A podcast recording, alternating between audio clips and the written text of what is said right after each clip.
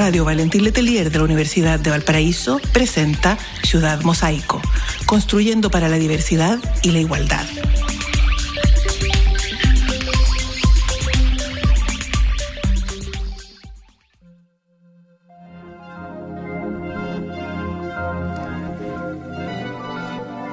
Hola, hola a todas, todos, todes. Estamos en un nuevo programa del Ciudad Mosaico, un programa de la Dirección de Igualdad y Diversidad de la Universidad del Paraíso, eh, en la radio Valentín Letelier. Este día me acompaña mi querida compañera de labores, secretaria ejecutiva de la dirección, Patricia Varela. Hola, hola, hola. ¿Cómo ha estado la semana? Bien intensa, ya con cansancio acumulado a estas mm. alturas del año, pero contenta porque se viene fin de semana largo.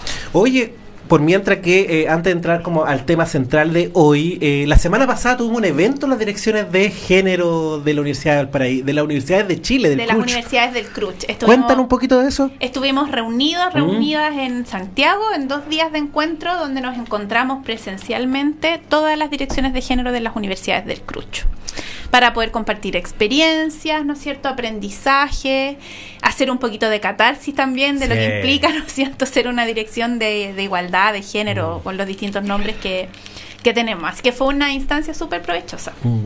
Sí, pues además recalco esto porque eh, justamente este programa tributa o cumple también, ¿cierto? Esta eh, esta ley busca tributar a la ley 21.369 que busca erradicar la violencia de género de la universidad chilena como también transversalizar el género ya en la malla en la malla curricular. Así que mm, también recalco esto porque no, no estamos, no, no tan solo este algo, algo de, que pase en la Universidad del Paraíso o acá en la región, sino que se replica en todas las universidades de Chile y tuvimos la posibilidad de conocer experiencias, de ventilar sentires, emociones, frustraciones, entre otras tantas cosas. Así es.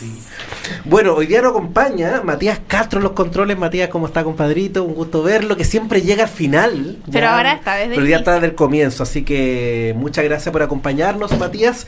Y hoy tenemos un programa súper interesante.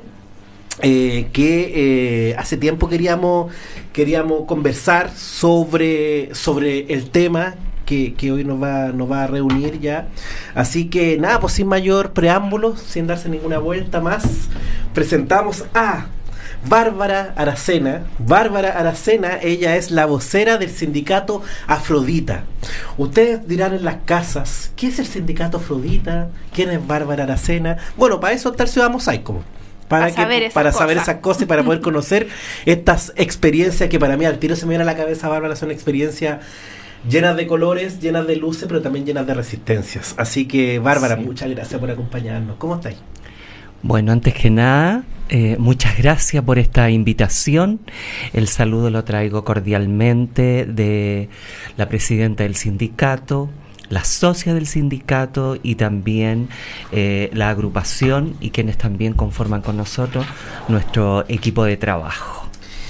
Entonces saludo también a todas las personas ahí que nos están escuchando y estar escuchándote a ti, ahí atentas, atentos, las personas del sindicato, socias también.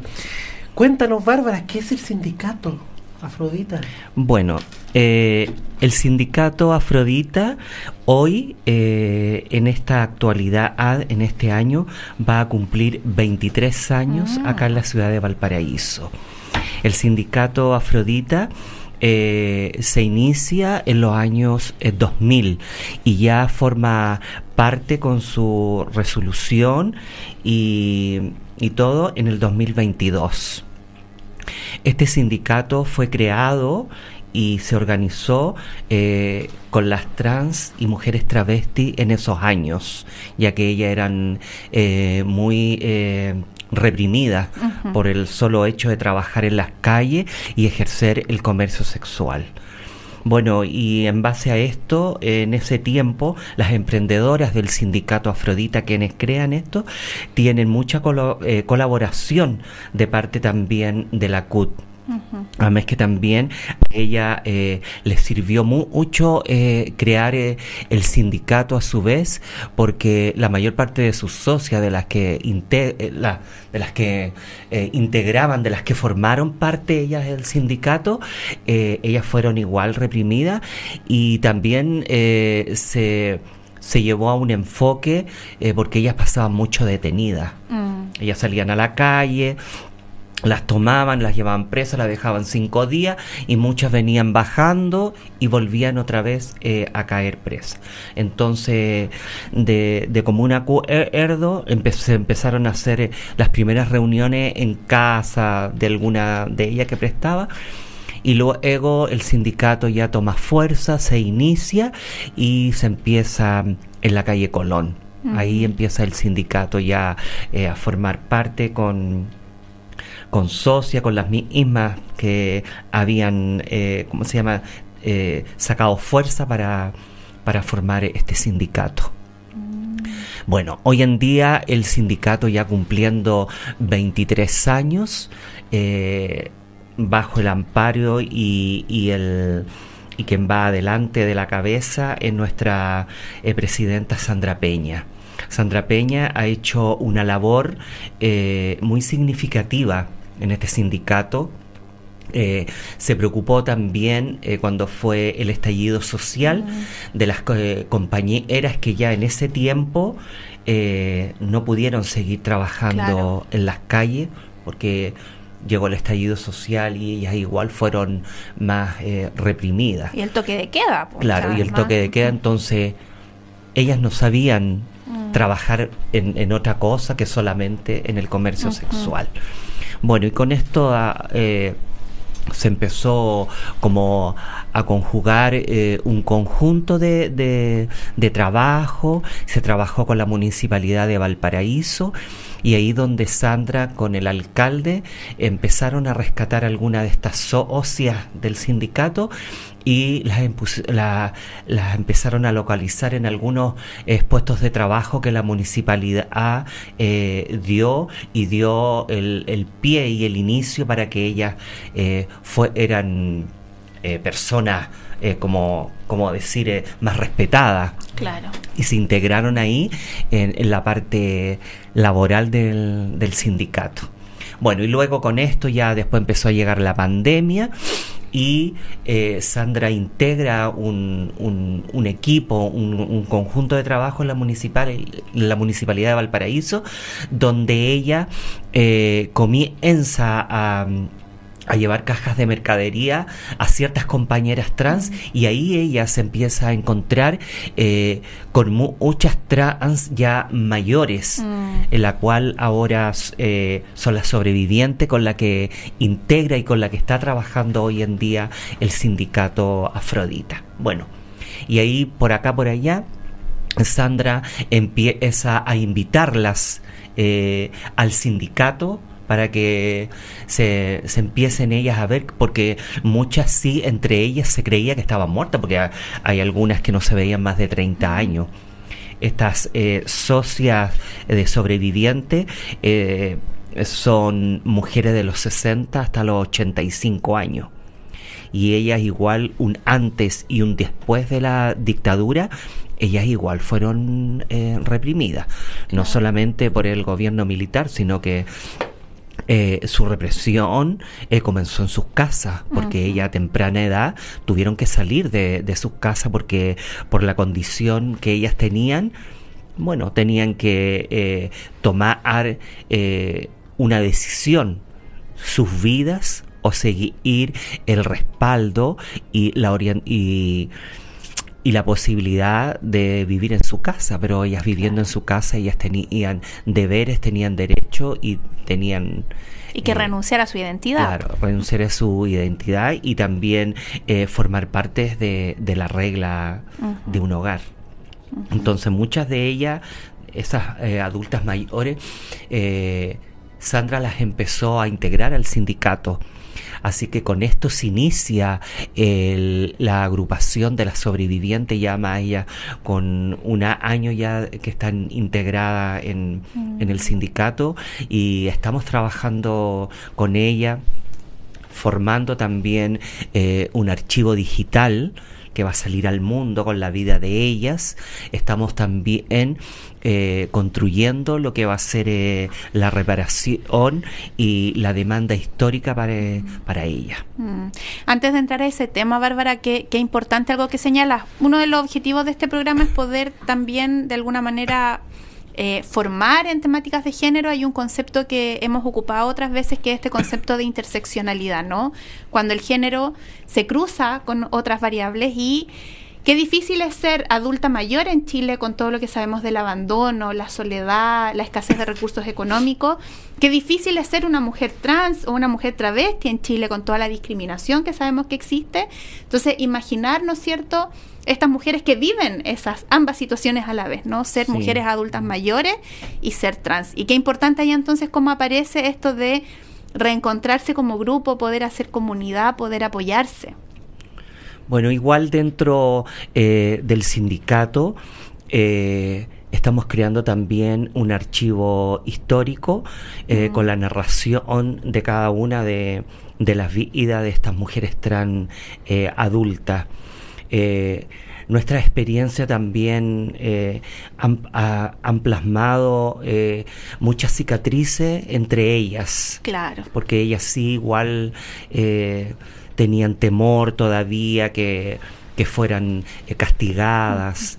Y bueno, y en realidad ahora estamos en una etapa de trabajo bien, bien grande con ellas. Y, bueno, para mí igual fue eh, un placer eh, encontrar algunas de ellas porque yo igual trabajé en el comercio sexual y yo empecé igual adolescente y me encontré con ellas también hoy en día que igual nos recordábamos que uno salía a la calle eh, a temprana edad.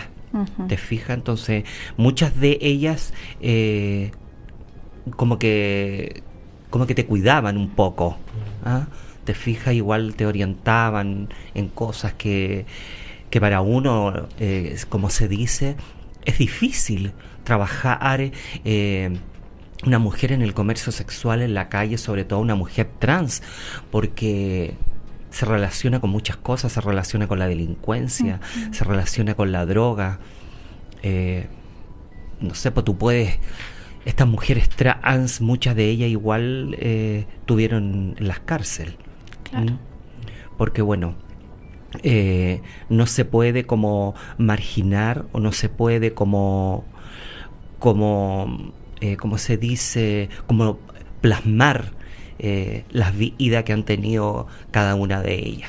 Bueno, hoy en día ya se cuentan, cuentan su historia y, hoy en día ya para ella es risa por contar eh, las experiencias que ella tuvieron en el transcurso de su vida, que trabajaron como mujeres trans en las calles, que fueron golpeadas, fueron maltratadas, también por agentes de Estado, por la policía, por carabineros por los nazis. Qué interesante poder reconstruir esa trayectoria. Hoy día estamos en un momento donde tenemos una diputada, tenemos una mujer mm. trans que es diputada, hoy día ya tienen cada vez más acceso a la educación superior. Entonces, qué, qué importante es poder ver que hace no tanto tiempo atrás, hace un par de generaciones solamente, lo, lo distinto que era lo distinto que todavía es para muchas personas, porque también dentro de las mujeres trans hay mucha diversidad, probablemente todavía hay muchas que están enfrentándose a su familia, que tienen que ejercer el comercio sexual por no tener otras oportunidades.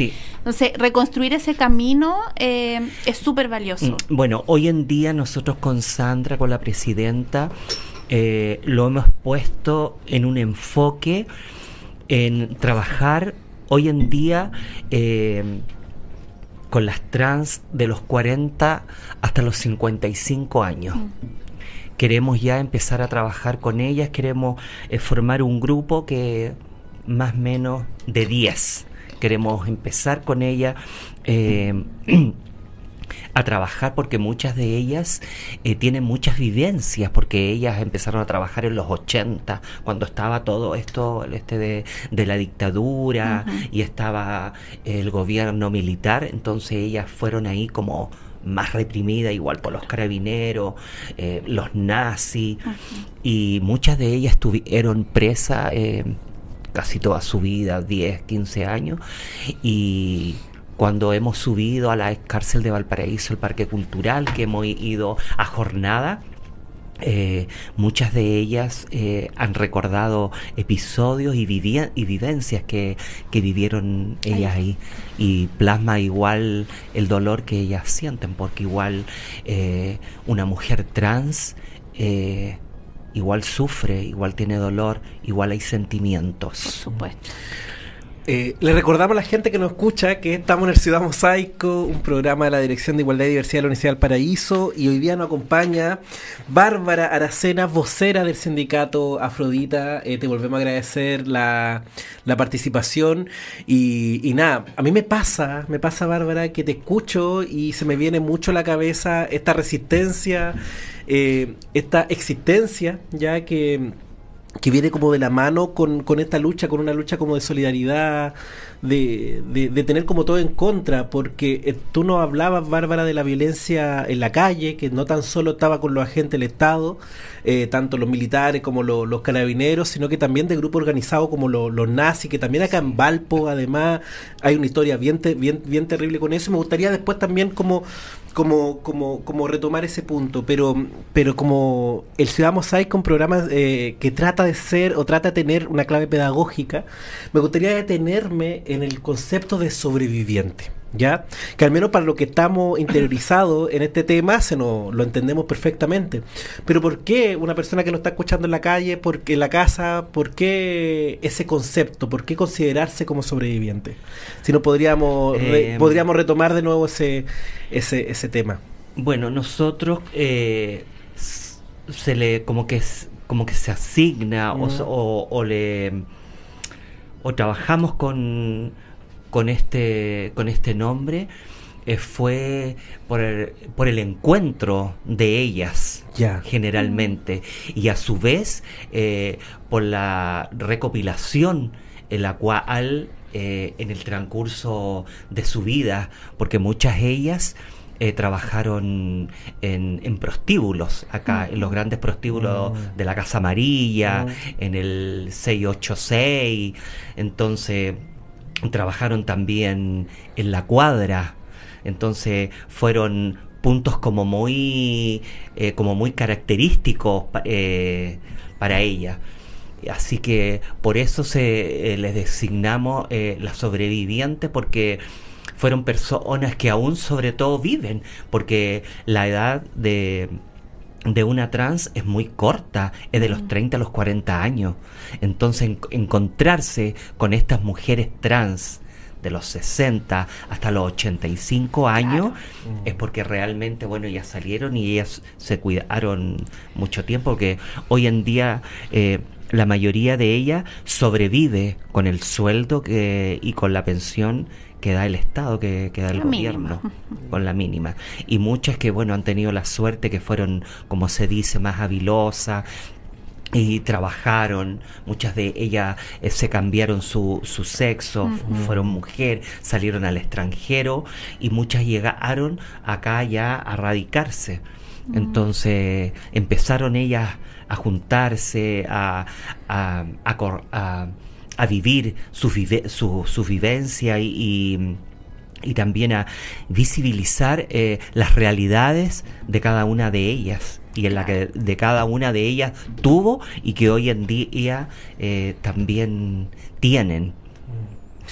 Cuéntanos un poquito, Bárbara, el, eh, esa, mm, esa violencia callejera que yo te, yo te, te, manifestaba adelante, que, que, no tan solo la ejecutaban los agentes del Estado, sino que también otro grupo organizado como, como los nazis. ¿Cómo se vivió acá en Valparaíso? ¿Es algo ya que se que, que, va de retirado? ¿Todavía se están organizando nuevamente? Porque, ¿Por qué te pregunto esto? Porque socialmente están apareciendo, emergiendo nuevamente estos discursos de odio de cierto sector político que está muy amigado con el, con el nacionalsocialismo, que tiene que ver con el Partido Republicano, que tiene que ver con este Team Patriota, donde hay un ex garrista de Colo Colo, que Pancho Malo, que lo está liderando. Entonces aparecen de nuevo como estos grupos con harta incidencia en los medios de comunicación. ¿Qué pasa? ¿Cómo fue anteriormente esa Bueno, en esos años estaban eh, los nazis, quienes eh, atacaban y, primero ellos, bueno, cuando mis compañeras trabajaban en la escuadra o trabajaban en la esquina, ellas generalmente, como se dice estos tipos, hacían como barrigos, como que... Eh, eh, sondeaban primero el lugar y a quienes ellos, eh, ¿cómo se llama?, eh, encontraban y buscaban, eran las trans que estaban solas. Mm. A esas trans eran las que, las que ellos buscaban para realmente, bueno, castigarlas brutalmente, porque eh, prácticamente les desfiguraban la cara. ¿Te fijas? Y ya después se empezaron eh, entre ellas mismas a cuidarse y entre ellas mismas empezaron eh, a trabajar de a dos, de a tres Claro. en la, en la en la esquina. A generar estrategias. Claro, a generar eh, estrategia y bueno, los que cuando se crea el sindicato y con los con los que ellas más tuvieron como más eh, como más apoyo, una cosa así, fue en esos años la policía de investigaciones. Mm. Fue como que fueron por ahí. Pero hoy en día sí, todavía hay, hay personas que, bueno, eh, es un odio terrible porque acá Valparaíso es una de las regiones donde tiene el porcentaje más alto de la homofobia. Sí. Es el 40%. El 40%. Nosotros hace muy poco, Sandra me contó que en, en Viña del Mar eh, están estos tipos también, pero hoy en día están trabajando motorizados y les pegan a las compañeras. Les, le- le- hoy en día les sacan la plata. Mm. Entonces eh, es como, como que está volviendo otra vez eh, el temor eh, a este grupo de, de personas en, en, ¿cómo se llama? En, en estas mujeres trans. Mm. Está, está viviendo eh, la parte, como, como se dice, la parte agresiva.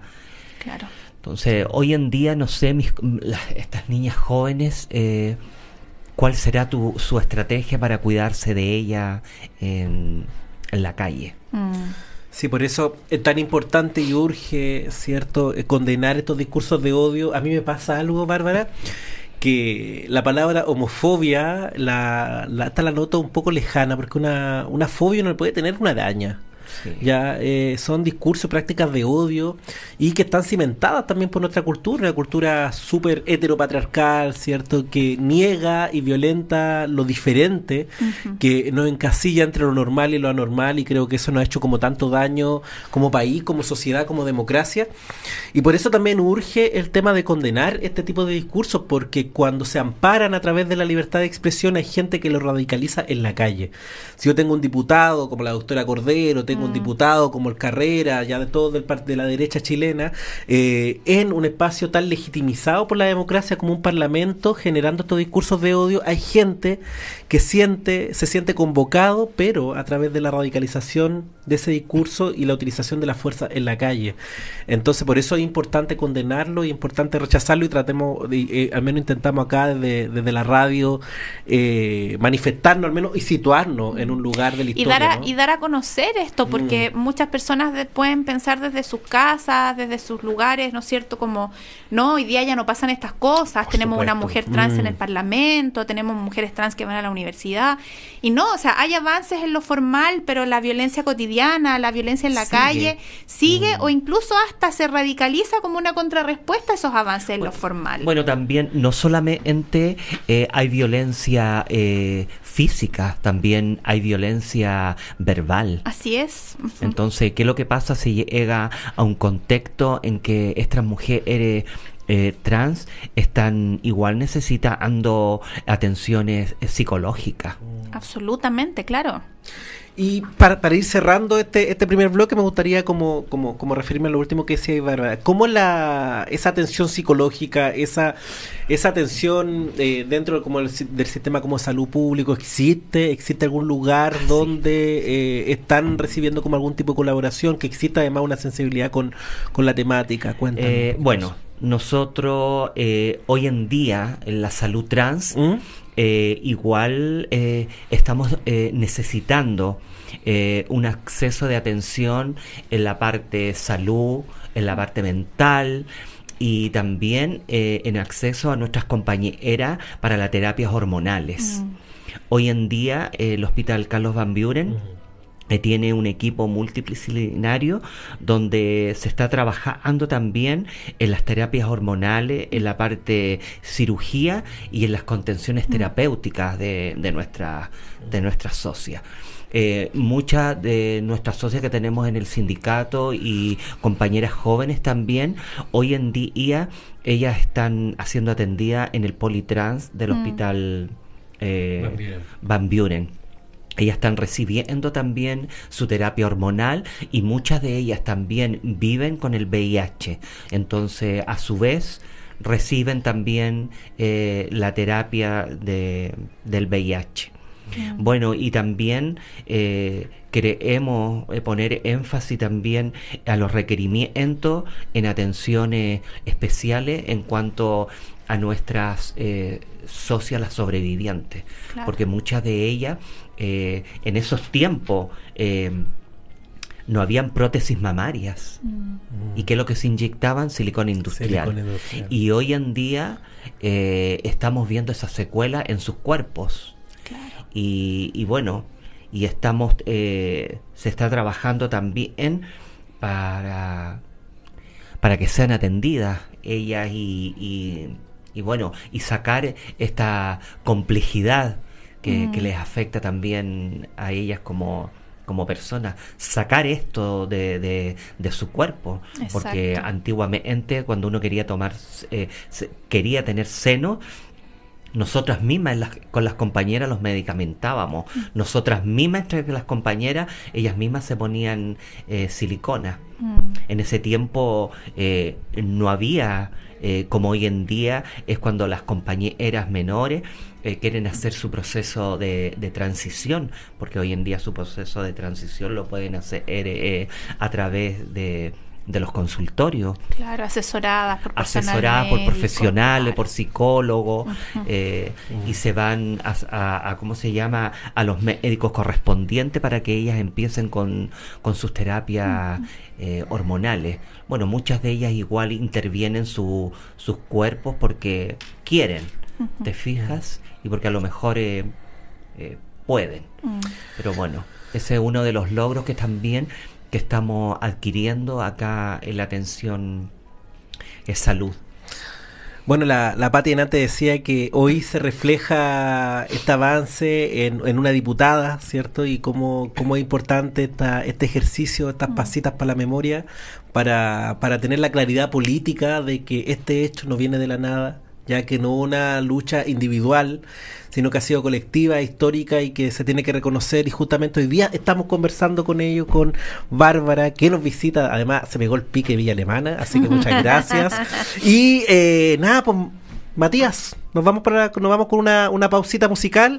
Volvemos en el Ciudad Mosaico en un ratito más. eh, el espejo de la diversidad por Ciudad Mosaico. Por, por Radio Valentín Letelier, perdón. Nos vemos.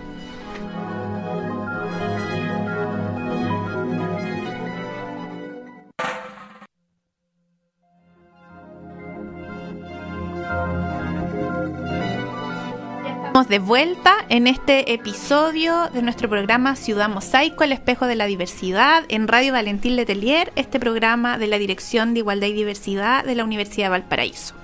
Hoy día con una invitada especial, ¿no es cierto? Bárbara, que nos acompaña desde el sindicato Afrodita. Y hay también otro invitado que ha estado en el silencio, Sacando foto y grabando. sacando foto y grabando. Además, conocido en esta radio, en este lugar, ¿no es cierto? Jonathan, bienvenido. Hoy día eh, periodista del sindicato, ¿no? Sí, hay que se presente, que se presente. Preséntate, Sí, a todos, todas, todos. Sí, Jonathan Galarse por acá. Es como volver a mi casa un poquito porque yo trabajé acá mucho tiempo en Radio Lentil Letelier, pero ahora estoy en, en otra trinchera, ¿no es cierto? Acá colaborando con, con mis amigas ya eh, del sindicato Afrodita de Valparaíso, apoyándolas en labores comunicacionales, porque sabemos que es importante la comunicación, sobre todo en, en, en estos tiempos, ¿no es cierto?, donde eh, la visibilidad es cada vez más, está más presente, sobre todo de las disidencias y las diversidades sexuales, así que acá estamos acompañando a Barbie. Y como le digo yo, Bárbara, Barbie. Ahí está de moda. De moda. Además, además, tenía hasta Hasta una con su película. propia película. Qué buena, bacán. Gracias, gracias Jonathan por acompañarnos. Además que ahí estuvimos como realizando como el contacto porque no es llegar y hablar con Bárbara, pues, sino que uno pasa por los filtros Claro. primero del periodista, del sindicato. Claro. Sí, ahí recién. A preguntar qué le, qué le van a decir. Exactamente. qué- ¿Cuáles son los temas? Pero no. La, la Bárbara igual se ha hecho un buen trabajo, voy a tirarte flores. Eh, ha hecho un buen trabajo eh, en cuanto al trabajo que se ha hecho en el sindicato, sobre todo las actividades que tenemos. Hemos tenido muchas actividades, Sí. Entrevistas, hemos ido a, fuimos a la obra de teatro Llego a Sueltas también a Matucana 100. buena. Sí, Sí. fuimos a la obra de la Pilola Polet Made in Valpo, acá en el parque que se estrenó la semana pasada, el fin de semana pasado. Así que hemos estado con mucho, mucho ritmo. Buenísima, buenísima. Y así vemos que son 23 años de experiencia. Yo le decía a la Bárbara delante, antes del programa, yo era un estudiante de trabajo social de acá en la Universidad del Paraíso nos tocó hacer un trabajo en alguna vez, teni- tuvimos que entrevistarlas.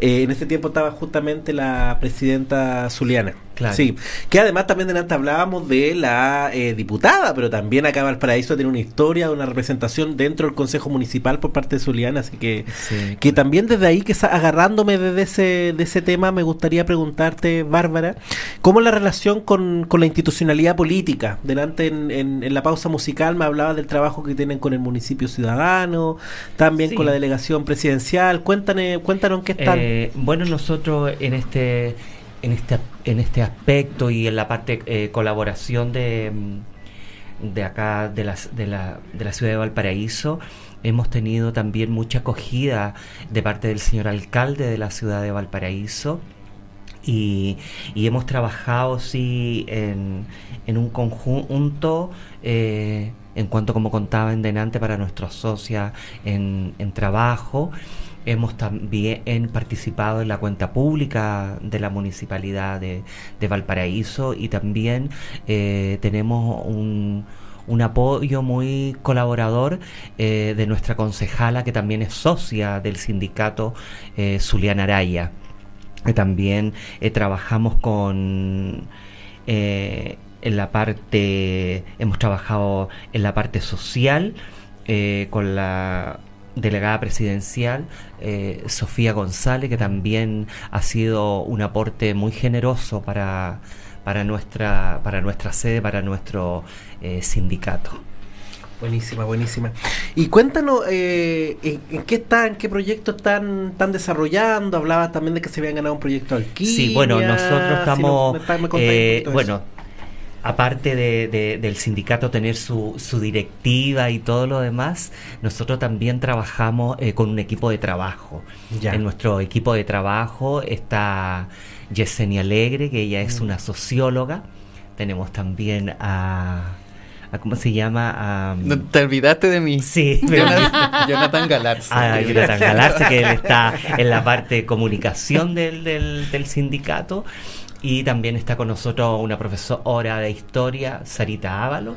Y hace muy poco se integró también eh, un cineasta, Buenísima. eh, Ricardo Villarroel, que él, el que está haciendo un, un documental con, con las sobrevivientes. Buenísima. Así que estamos en eso. Y también integra este, este equipo de trabajo eh, la presidenta del sindicato, Sandra Peña, y quien les habla también Bárbara Aracena, que es la vocera de, del sindicato. Bueno, y con todo esto, este equipo ha ido eh, trabajando porque hemos presentado muchos proyectos y gracias a Dios nos ha ido muy bien. En cuanto al primer proyecto que nos ganamos fue el gobierno del estado quien va a subvencionar eh, nuestro proyecto que nosotros eh, queríamos por, eh, por tanto tiempo. Así que bueno, agradecer también a todas las personas que, que nos ayudan. En este tiempo el sindicato ha tenido mucha, muchas invitaciones a diferentes eh, lugares. También estuvimos en el, en el quinto Congreso Plurinacional de Mujeres, ya que jamás eh, se le había, nunca habían invitado a mujeres trans a participar. Así que como vocera me tocó también un gran trabajo realizarlo y acompañada también de Sandra de Yesenia y, y otra socia más que participamos en esta quinta cumbre de, de mujeres. Sí, eh, me voy a meter un poquito. No Sí. quiero, quiero agregar eh, que No, dele nomás, tenemos un proyecto muy importante que es el sitio web del sindicato. Claro. Que eso se viene. Se viene el sitio web del sindicato con archivos históricos de las socias. Así que eso se viene, todavía estamos trabajando en eso y estoy colaborando ahí también. Así que se va a generar algo importante, va a ser con lanzamiento. Así que obviamente van a estar todos invitados. Por favor, Eh, de allá, sí. de allá somos, de allá somos y, y que tiene que ver también con esta, con esta memoria, ¿cierto? Claro. Con esta memoria tan importante de rescatar, ya, sobre todo para darnos cuenta ahora en, en estos tiempos de la virtualidad, este tiempo de la inmediatez, que las cosas no son porque se paró un reel o una publicación o un artículo eh, y se instaló el tema socialmente, sino que esto tiene conlleva un, un proceso de años que en el caso de ustedes son 23 años ya de lucha, de resistencia, de cariño, de amor y yo creo que es tan importante ventilarlo también porque se convierte en una referencia, sobre todo para las personas que están viviendo y que está y que están y que están haciendo también en ellas esta inquietud, esta de, esta inconformidad Mm. con, con su identidad, con sus corporalidades y que, y que cuando prendís la tele, cuando vayas a la, a la escuela, no tenés ningún referente. Yo creo que por eso es tan importante también que se multipliquen estas voces y esperamos agregar un, colaborar con un granito de, de arena para ellos desde, desde acá, desde el programa.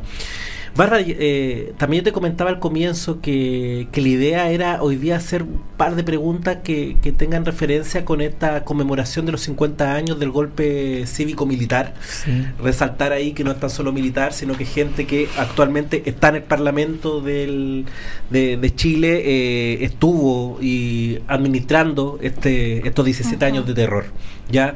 Eh, cuentan un poco cómo, cómo se vincula, cómo fue la, la experiencia de las mujeres trans eh, en estos 17 años de, dictadura. Bueno, para mm, en esto hay, en, en este tiempo en, es- en ese tiempo de, de dictadura, eh, bueno, la- las mujeres trans, eh, sus vidas fueron muy complejas, ah, ya que muchas de ellas venían con, con un maltrato psicológico de su casa, salir de su casa y ver eh, esta, esta represión que estaba de, de- al mando de, del Estado en ese tiempo de ese gobierno que fue tan dictador.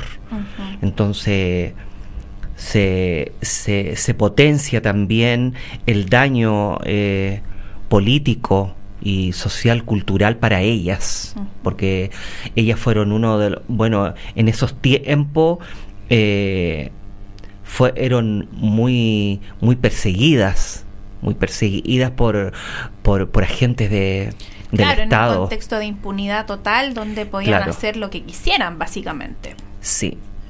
Además que bueno, siempre eh, se plasmó y, y como que se categorizó mucho que la mujer trans, eh, el travesti, se asociaba también a la delincuencia. Bueno, ese era, por ahí también iba, porque si la mujer travesti no tenía educación, traía una educación básica, no podemos esperar más. Entonces, ellas fueron plasmando su vida y se fueron como reeducando entre ellas entre ellas.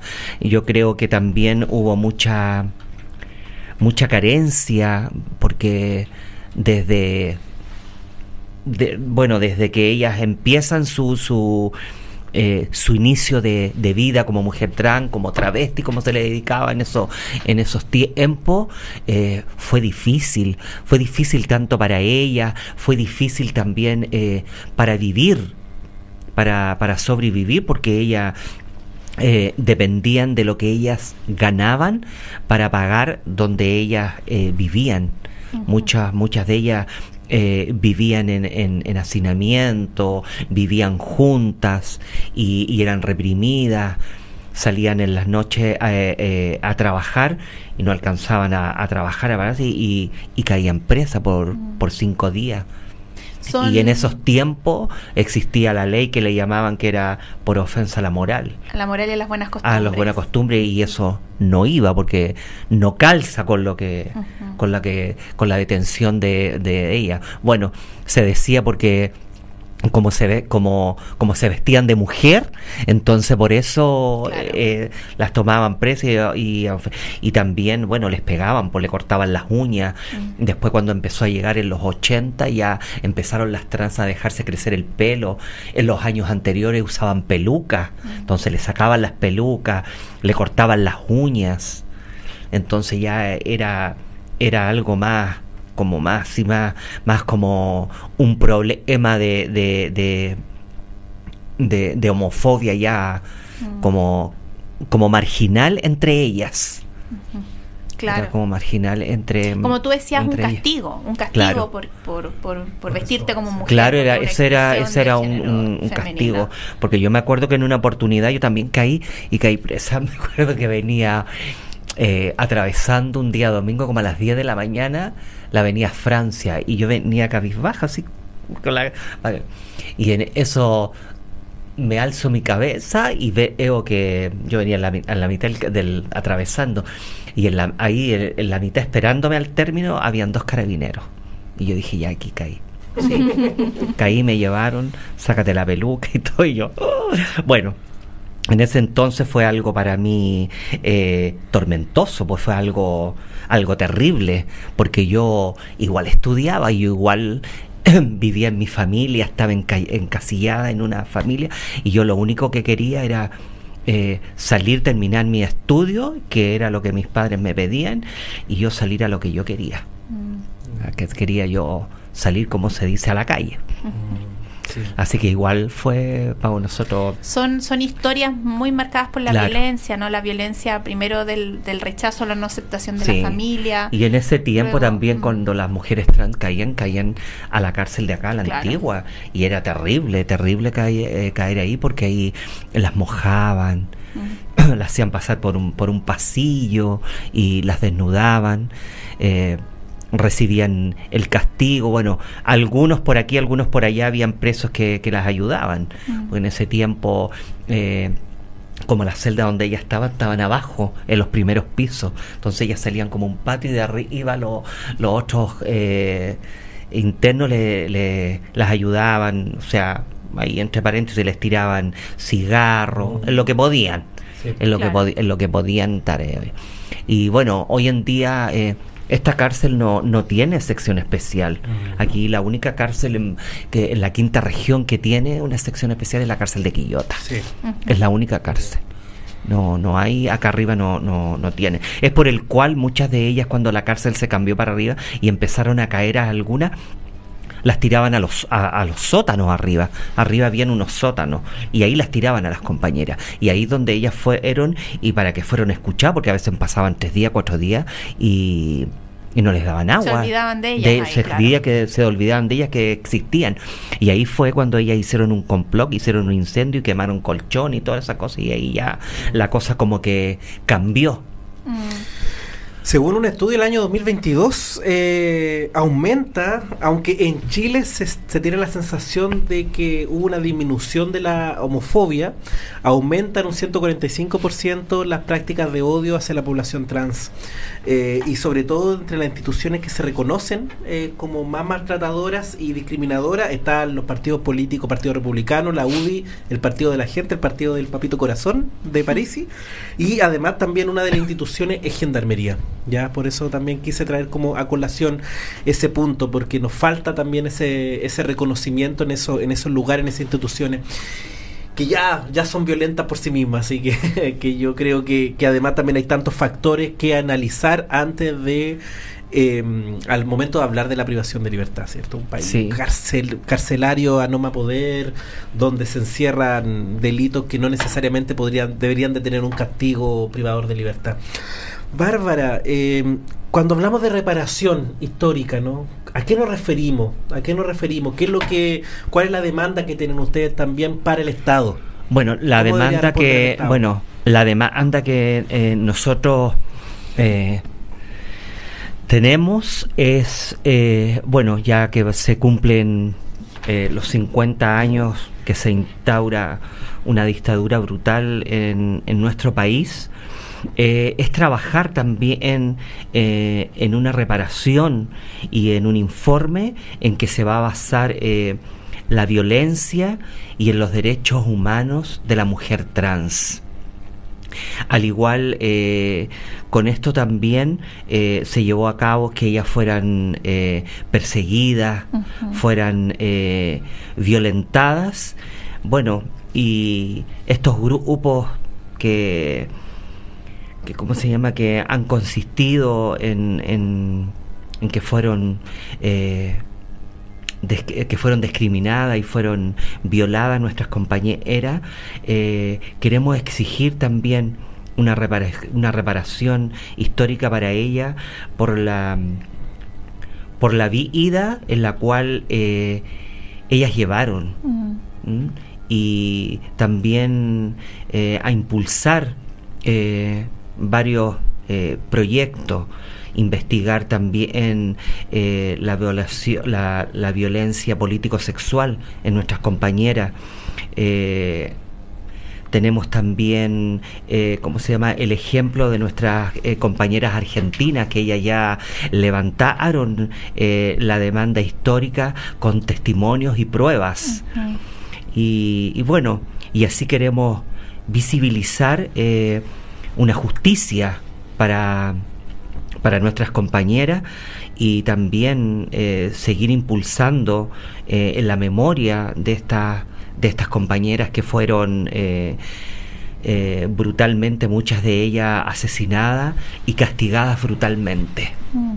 así que bueno esperamos que sea un, un, un enfoque bien trabajado y, exigir también, porque nosotros como mujeres eh, trans eh, somos eh, maltratadas algunas psicológicamente, físicamente, y bueno, queremos también sacar la parte problemática en la parte social, en la parte cultural y en la parte económica. Hoy en día, la mujer trans, hoy en día puede estudiar, puede tener eh, desempeñarse en, campo, en, campos laborales. Y bueno, nuestras compañeras anteriores no, no lo hacían y realmente, bueno, no sé cuál debe haber sido su, su motivo. Muchas yo creo que fue por salir de sus casas, que fueron reprimidas. La discriminación en el colegio. Claro, que muchas de ellas fueron a buscar trabajo y porque ellas cuentan, muchas de ellas iban a buscar trabajo y no se los daban porque por su por sus modales, esas cosas. Entonces, bueno, ellas... perdón. ¿A qué, ¿A qué se dedicaron? Como muchas eh, dicen, al trabajo más fácil. ¿Cuál era el trabajo más fácil? La prostitución, la delincuencia y la droga. Mm. Fácil entre comillas, porque es estar ahí expuesta a la violencia, al claro, Estás, estás, estás expuesta también a tu vida, porque muchas de ellas, por ejemplo, yo de repente conversaba y de ella y ella antes de salir a la calle, muchas de ellas me decían, yo antes de salir, Álvaro, que salgo aquí a la calle, yo me tomé una una botella de pisco. Y yo le decía, ¿pero para qué? Si no matan. No, me decía, porque así me da fuerza. Porque si yo salgo así, siempre voy a estar eh, temerosa. Mm. Entonces, muchas de ellas salían ya, como se dice, con algo eh, en su cuerpo. A costa de la salud. Y ahí viene de la mano justamente alguna, alguna, alguna posibilidad también de generar alguna dependencia al alcohol o a cualquier otra Bueno, con eso también te lleva a muchas cosas porque tú empiezas ¿Qué es lo primero que tú, que tú conoces en la calle? Es la delincuencia. Mm. Te fijas en esos tiempos, el hombre te buscaba, eh, como se dice, tener una mujer, eh, una mujer trans. Eh, era para explotarla, explotarla sexualmente, explotarla económicamente y también existían golpes, porque habían muchos hombres que ellos eran delincuentes, pero ellos querían a la mujer trans en sus casas y la mujer trans eh, no quería eso, la mujer trans su vida era, estar en, en, la calle. Y ante quienes a quienes uno eh, podía tener de, de, pareja, como se dice, o de marido, era a las mujeres, a, los hombres que ejercían eh, la delincuencia. Bueno, que era, que era principalmente los que te buscaban, porque ellos buscaban. Por eso es tan importante también retomar este, este concepto de, de, la deuda histórica que tiene el Estado, porque alguna persona puede preguntarse por qué el Estado, porque el Estado, mediante la implementación de sus instituciones, su política, justamente excluye, niega la existencia de identidades y esa negación está instalada en los procesos educativos, está instalada en los procesos de salud, ya O sea, en toda- la represión. Toda esta violencia que nos ha relatado la Bárbara da Mm. cuenta de la incapacidad del Estado de haber Supuesto. garantizado derechos a las Mm. personas trans, a las Sí, mujeres claro. trans, desde una educación sexual integral Mm. que permita, ¿no es cierto?, la aceptación desde la temprana edad hasta luego la discriminación en la educación, el no acceso al trabajo, a la violencia cotidiana en las calles. Todas esas son fallas que hemos tenido, como que ha tenido el Estado en garantizar los derechos. Claro. que una persona, una mujer trans tenga una dependencia, alguna sustancia legal o ilegal, hay una responsabilidad política del Estado, porque Sí, es lo mismo que decías tú, sí. yo me tengo que consumir un litro pisco, una botella de pisco Claro, para hacerme salir. fuerte y salir a la calle. Sí, Exactamente. porque el Estado Sí. no te está garantizando la posibilidad laboral o la posibilidad de seguridad también en la calle. Entonces es algo grave que yo creo que en estos 50 años, en este ejercicio de memoria que tenemos que realizar como país, que se dice ser democrático, tenemos que reconocer también cuando el Estado ha fallado. Yo creo que en este punto es explícito cómo, cómo así funcionó y cómo así eh, se equivocó también en la implementación de la democracia. Bárbara, ya cerrando, cerrando, cerrando, cuéntanos eh, alguna invitación que nos tengan como, como sindicato. También el, el Jonathan el, el- nos comentaba de la página web que están trabajando el tema de Sí. la memoria histórica. Si reforzamos eso también, ahí. Habla tú, poquito. Eh. Es, tu, es tu momento, Bárbara, por favor. Brilla, brilla. Hablé he hablado harto. Eh, bueno, el 22 de agosto se viene algo interesante. po. Sí, pues así que, ¿Qué bueno, el 22 de el agosto, 22 de agosto el sindicato Afrodita cumple sus 23 años. Uh. Así que lo vamos a celebrar. Se viene. Claro, vamos a celebrar con algo bien como íntimo entre, entre, entre la socia y entre alguna invitada. Así que queremos también dejar los invitados cordialmente para que existan ese día 22 en, en nuestra sede del sindicato eh, Afrodita y bueno. Ahí para que conozcan nuestro espacio físico y conozcan a las que a las sobrevivientes, a nuestro equipo de trabajo y cómo nosotros vamos vamos trabajando en, en, en esto. Y también mandar un saludo a mi querida presidenta Sandra Peña que ella anda en su viaje de placer porque ella anda Está de vacaciones. De Sí, así vacaciones. me dijo por. WhatsApp. Sí, anda en las grandes Europa y se- muy muy bien porque ella se, se lo merece. Bueno, andan tres, eh, ella y dos más que son también del sindicato andan paseando allá en, en Europa. Así que me ha tocado un gran trabajo también eh, en esto porque luego ya se nos viene la marcha. El 9 y el 4 es eh, liciamiento de la bandera. La hacemos acá en, en la Intendencia de, de Valparaíso, acompañado también eh, por nuestras socias. Así que bueno, quedan cordialmente invitados para el día 22. Gracias. Oye, Bárbara, y si nos está escuchando alguna mujer trans hoy día, puede acercarse a pedir información. Oye, sí, yo invito- Está abierto el sindicato. Sí, Cuéntanos, porque podemos Bueno, tener yo invito a todas estas estudiantes, a estas mujeres trans que están in- iniciando su proceso de, de transición. Las invito a que sean partes de- del sindicato, para que se inscriban eh, como socias para, para trabajar con nosotros. Gracias a Dios hemos tenido mucha acogida en las universidades donde hemos ido eh, a jornada y se nos han acercado eh, niñas y niños trans y lo, sí los hemos invitado al sindicato y sí nos han visitado. Le ha gustado la estadía, le ha gustado la recepción que han tenido de, Mm. de la socia, de la sobreviviente. ¿Tienen redes sociales para que puedan buscarle si alguien nos está Eh, sí, escuchando? sí, yo voy a dejar con Jonathan. porque Jonathan, por favor, tu trabajo. Sí, eh, si nos quieren escribir eh, al equipo, porque todas las solicitudes las hacemos a través del correo electrónico afroditavalparaíso.gmail.com Perfecto. Sobre todo investigaciones académicas que nos llegan mucho, Claro. mucho, mucho, Sí. mucho, y otra, otras reuniones. Pero nos pueden visitar también en Instagram en sindicato-afrodita. ¿Ya? Perfecto. Ahí nosotros subimos todas las actividades, eh, ya subimos una historia acá en la radio, después queremos subir otra con ustedes también. ¿Nos etiquetaron? Eh, tenemos que etiquetar, tenemos que etiquetar.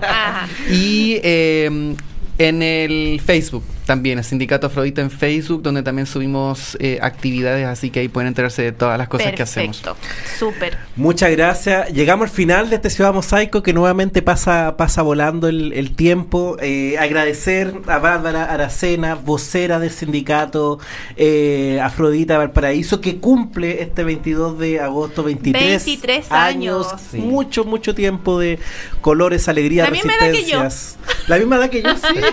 Desde la misma edad que salí de la. Ya, eh, son siendo las 14.28, damos por finalizado este, este, este Ciudad Mosaico del día de hoy, donde, insisto, nos acompañó Bárbara, eh, vocera del sindicato, y además también Jonathan Ga- Galarse. Galarse, Galarse. periodista del sindicato, y mi compañera de labores, Patricia Varela, de la Muchas Dirección de gracias por acompañarnos, Bárbara y Jonathan. Ha sido un gusto. Quédense en, en Radio Valentín Letelier, viene una entretenidísima parrilla programática para la tarde. Un abrazo gigante a No. todos. Gracias, Bárbara, nuevamente. Nos Abracito escuchamos el próximo también miércoles. dar las gracias a ustedes por esta invitación y bueno, y mandar eh, muchos cariños para nuestras socias, para nuestra sobreviviente y dejar invitada a todas las universidades para que no- nos acompañen en todo nuestro trayecto de trabajo que, que estamos re- eh, realizando. Y muchas gracias a todas, todos y todes. Gracias. Chao, chao, Chau, chau. Chau.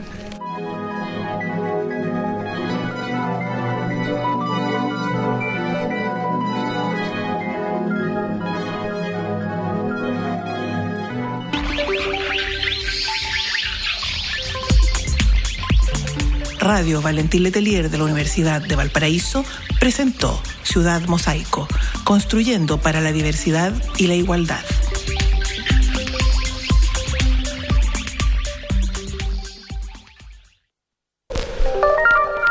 Radio Valentín Letelier te indica la hora.